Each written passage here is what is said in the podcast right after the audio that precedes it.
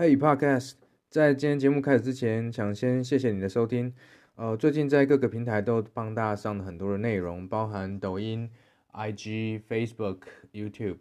如果你喜欢我的内容，觉得对你有帮助的话，欢迎搜寻 Ethan 刘成浩。那接下来我们要来讨论一下循环经济，在永续里面，循环经济也是一个非常重要的概念。那但是很多的循环经济在刚开始谈的时候，可能都限于在整个循环里面的某一小部分，例如说回收，好，或者例如说很多的设计师，他开始可能会想到，哦，我用呃咖啡渣来做什么产品，我用甘蔗渣来做吸管，哦，这都是一个很直观的想法。但我希望大家是对于整个循环能够有一个更有。整体观的理解之后，你会理解说，哦，我可以做的事情其实不只是这样，好，为你自己找到整个里面可以切入的点。好，如果说这条蓝线代表的是我们的土地，其实在大自然里面，它已经建立一套非常好的循环系统。怎么说？从土地里面会长出什么东西？会长出植物，对不对？这些植物呢，无论是花、是草、是菜、是水果，它其实都扮演了一个在大自然的光合作用、各种元素循环里面滋生的一个能量的起始。这个植物呢，它可能会被吃掉，无论是被虫吃掉啦，被人吃掉哈。那我们说，它假设是被虫吃掉好了。好，它今天假设是被虫吃掉，虫吃吃完了，好，这些虫又会怎么样？又会被鸟儿吃掉。早起的鸟儿有虫吃嘛？像各位都是早起的鸟儿，对？又会被鸟儿吃掉。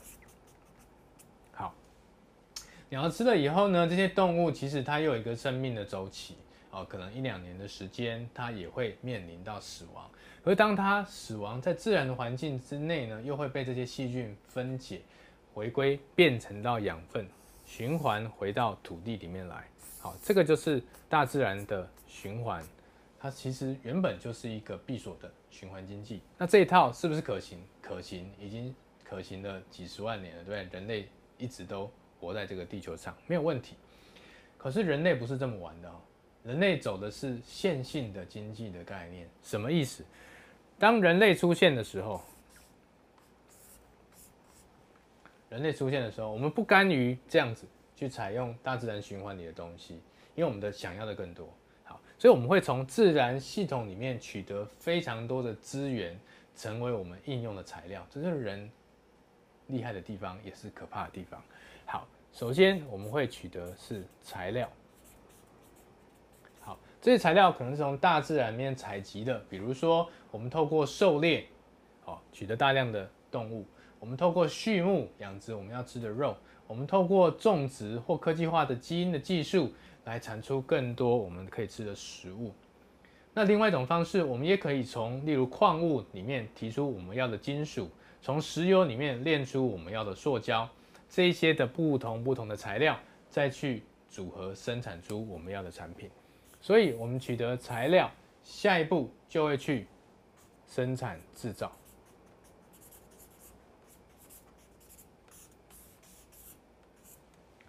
就会是制造我们所要的产品。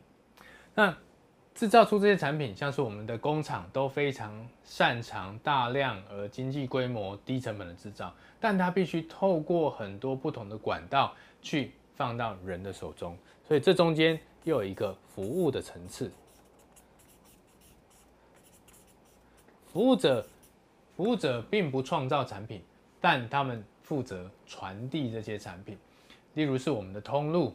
哦，像是呃这些卖场、这些超市、三 C 卖场这些品牌都扮演了服务提供的角色。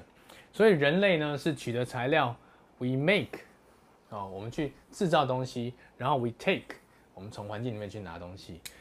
取得这些服务之后，用完这些产品，我们下一步是什么？我们下一步是，哎，各位，今你们的手机还有没有在修理的？没有了吧？就是手机还没坏就要换下一步了，对不对？啊，因为我们的 作业系统，对，作业系统被这个 Apple 可能已经嗯变得很慢了。你可能现在出到十二，然后啊，你的六应该是已经不能用了，可是它其实本来整整只都是好好的，只是作业系统变很慢，这样而已。那本质上并没有坏，甚至有可能还有人在用哦。那我们制造出来东西，我们拿到这些东西，但是呢，我们当我们不用的时候，它并没有办法像自然界一样回到循环里面去，它被丢弃到土地里面去，直接就丢掉了，就变成了垃圾。所以我们的经济系体体系其实是线性的。那今天谈的所谓的循环经济的概念，意思就是说，我们如何学习自然的系统，能够建造出一个可以循环而且可以永续的经济体。而这里面其实也同时存在着商机。所以它并不是只是说哦，我们要做环保这么一个简单的概念，好像是做公益而已，而是从里面我们到底有什么样的机会，我们可以去运用，就如同共享经济一样。好，那这边我们来思考一下，如果人在把物品丢弃到土地之前，我们可以先收集，我们可以先收集在一起。那接下来我们可能可以产生什么样的程序来达成一个循环呢？来达成一个循环。举例来说，产品，产品可不可以透过收集，在人跟人之间去循环？可不可以透过收集，在服务之间去循环，或者是在人使用者跟制造之间去循环，最后我可以在跟材料之间去达成不一样的循环。那我们一起来脑力激荡一下。好，比如说人跟人之间，我所使用的产品可不可以有什么样的循环经济的体系或方式呢？好，请说。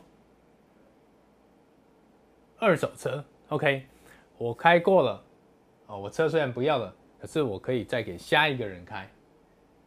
哎，好，比如说二手车，OK，好，那人可不可以透过某种服务，让我原本是要丢弃的东西再进入循环呢？市集啊，你是说跳蚤市集吗？OK，哦，好，跳蚤拍卖，OK，可以啊，哦，OK，我可以透过市集的方式，再把我不用的东西给下一个人，好，我可以建构一个这样的服务，或者是说，哦，刚刚提到说我东西其实都不修了，对不对？但是其实有的还是可以修嘛，哈，比如说你电池膨胀啦，你还是可以维修。延长使用寿命，而不要直接去丢弃你现有的手机嘛。好，好，那人可不可以回到制造商这边，再做一个循环呢？绿建材，呃，你你想的那个绿建材，可以再详细说明一下吗？老庄。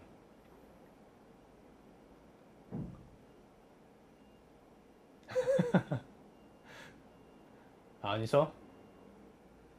嗯哼哼哼，OK，所以这个这个建材可能原本只是一次性的，但是因为它能够用更多的次数，所以回到制造端来，它下次可以再循环再使用。这就是可能一般人你没办法直接转手给下一个人，然后你必须透过制造商可能再加工，才能够再去做应用。OK，好，好，比如说建材，嗨，好啊。好，好，看起来爱买东西的 各位有福了，可以到 Zero Zero 去测试看看。好，那这如果说它是中央式回收的哈，中心化的一个服务的话，那也有这种市集是属于 P to P 的，就是呃会员到会员的 User 对 User，像是呃 Caruso 这个市集，不晓得大家可以看过哈。Caruso 是一个新加坡的新创公司。叫做旋转拍卖，就你如果手手边有个不要的东西，你按这个手机拍一下，马上它就可以抛到这个拍卖上面去，来看有没有人要，就像旋转一样啊，你的不要的你可以换到什么东西，一直换到你想要的产品，这样。OK，好。那在外圈呢，在材料端啊，其实就是我们经常在所会做的回收的分类。哦，回收的分类。但回收的分类呢，它其实不只是在这一端哦，右侧在人造产品这一端可以去做回收。其实很多的材料它是可以分类的，就我可以分成这种工业型的材料，跟分成这种大自然有机的材料去分开做处理的。那进而能够使得被废弃的材料越少越好。所以这个收集的目的，它就是在减少我们在这边，所以越少越好，越少越好。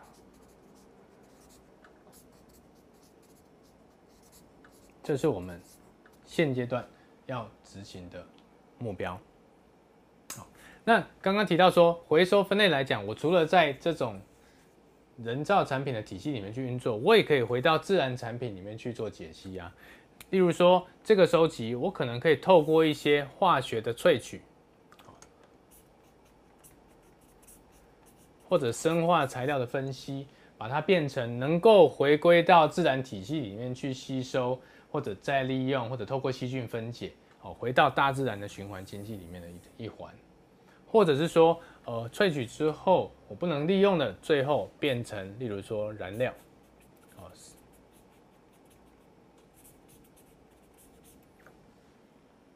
好，这些都是可以创造双向循环的方式。那甚至来说，这个循环是不是只有一次？不是。那它在内圈的循环越多次越好，就一样产品它可以被利用的越久，那它的经济价值其实也就是越高。现在即使是 IKEA 非常便宜的家具，它也强调，哦，你三百六十五天之内你不满意，你可以退回去，然后它可以再生，可以再做成其他类他们产品线里面的产品，它也不会被直接废弃掉。好，所以这些都是大家可以去思考的，我怎么利用？人跟人之间，比如说二手车或者是共享的方式，来取得我要的东西，而不是直接我不要了就废弃掉了。我透过服务的方式，怎么样去让我不要的东西可以变成有用的人他所想要的东西？我回到制造端，有没有什么东西是我做了部分的拆解或者分解之后，重新的再制造，就可以再进入一个可用的？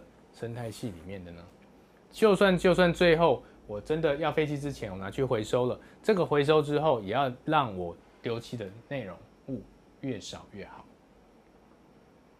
OK，那在各位的身边，你们自己有没有套用到这一套循环经济系统里面实际使用的经验，或是你觉得在你自己的呃产业或你现在从事的行业里面，可能有可以加入循环经济概念的一个机会呢？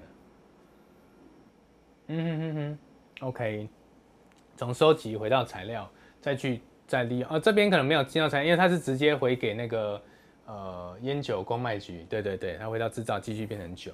那其实，在国外已经更进步了。我们可以看到，在欧洲很多超市里面，他们都有这一种呃瓶罐的回收机器。所以，像你无论投入玻璃瓶啊、啤酒瓶啊，或者金属瓶，它都会扫上面的标签，然后告诉你说回收这个可以多少钱。那、在台湾目前好像我们就是只有那个公卖局可以这样做，一些民间的制球厂其实还有很多的玻璃是可以回收的。嗯，那大家觉得这种回收然后会退瓶费，对你来说会不会提高你拿去回收的一个意愿？还是无论你有没有退瓶费，你其实都没有差？唐玉说会。哎，嗯哼。OK，所以就便利性来讲，当然是你随手丢了就很便利嘛哦。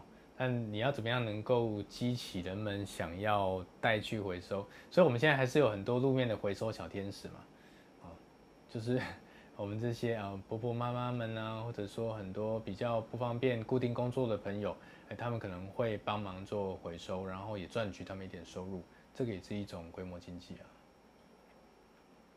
OK，但大家知道，其实，在任何产产业里面啊，几乎你选择使用所谓的 R 料，就是回收材料的成本，都会比你的正料来得贵。那如果说很多人，哎，我为什么不用回收材料来做手机？可以啊，但手机可能会比你现在还贵，因为它前面的回收处理取得的塑料成本，可能比它用新的塑料成本还要来贵。哦，这样这这是一个极具可以突破的机会了。嗯。还有没有其他的？比如说，就服务这一端，我觉得有很多可以发想的地方啊。人通过什么样的服务可以让他创造循环性的经济？有没有？除了二手市集拿去再卖掉之外，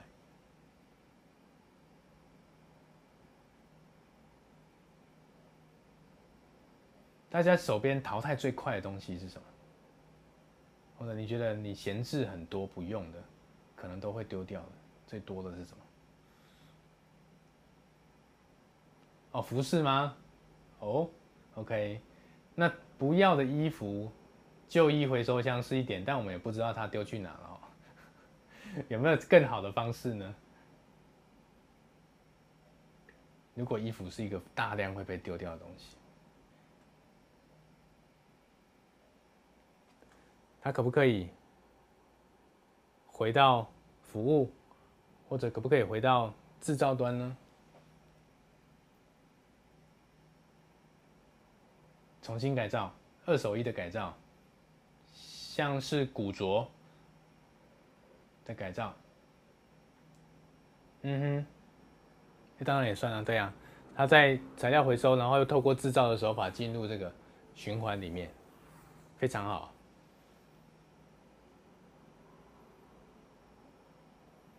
对，衣服的再造，哎，你说，哦，二手书的交换，OK。二手书的交换，刚才一种方式是捐给图书馆，好像慧心提到的。那大家有用过读册吗？读册一个是一个二手书交易的平台，比较少。有，一真说有。好，书比较多的人哈，上读册卖的机会应该会比较多一些，因为好处就是你只要打 A ISBN 就可以上架嘛。那你如果要到虾皮卖书的话，你书一多就非常伤脑筋，哦，因为你每一本还要去找那个书名、作者，好多好多的资讯、照片。OK，好，所以其实还有很多服务，像是这种利基的部分都是可以做的啦。哈，那呃，我们那个社会创新实验中心里面有一个台科大的团队，他们就是做的是这种二手衣的。好，那它的二手衣就是说它变成一个衣柜，然后长期来讲呢。你不要的衣服，你就放在他那边，然后有机会有别人喜欢，就可以再卖出去。他不不直接做买断。那有一些古着店实体门市，他们会直接收购，哦，然后但是他就会看说你这个衣服是不是有一个保存的价值，哦，比如说它是某种年代的设计风格，哦，嬉皮的啦、庞克的啦、摇滚啦、街头啦这一些，好，OK。那这是在循环经济的部分。那大家对这一段还有没有其他的想法或者问题，或者有没有要补充的？没有哦。好，那记得我们循环经济的概念不只是回收而已，而是就大自然的整个的循环线的性的经济里面，我们重新去思考人类的经济系统是不是只有一个线性发展的过程？我们可不可以在这个圈内？多几种面向去做应用，那有哪一些地方是现阶段应该可以做但没有人做的啊？这些都是让你可以再去创造新机会的地方。谢谢你今天的收听，我相信很多人现在才刚开始听 Podcast，或许你跟我一样是一边听一边工作或做其他的事情。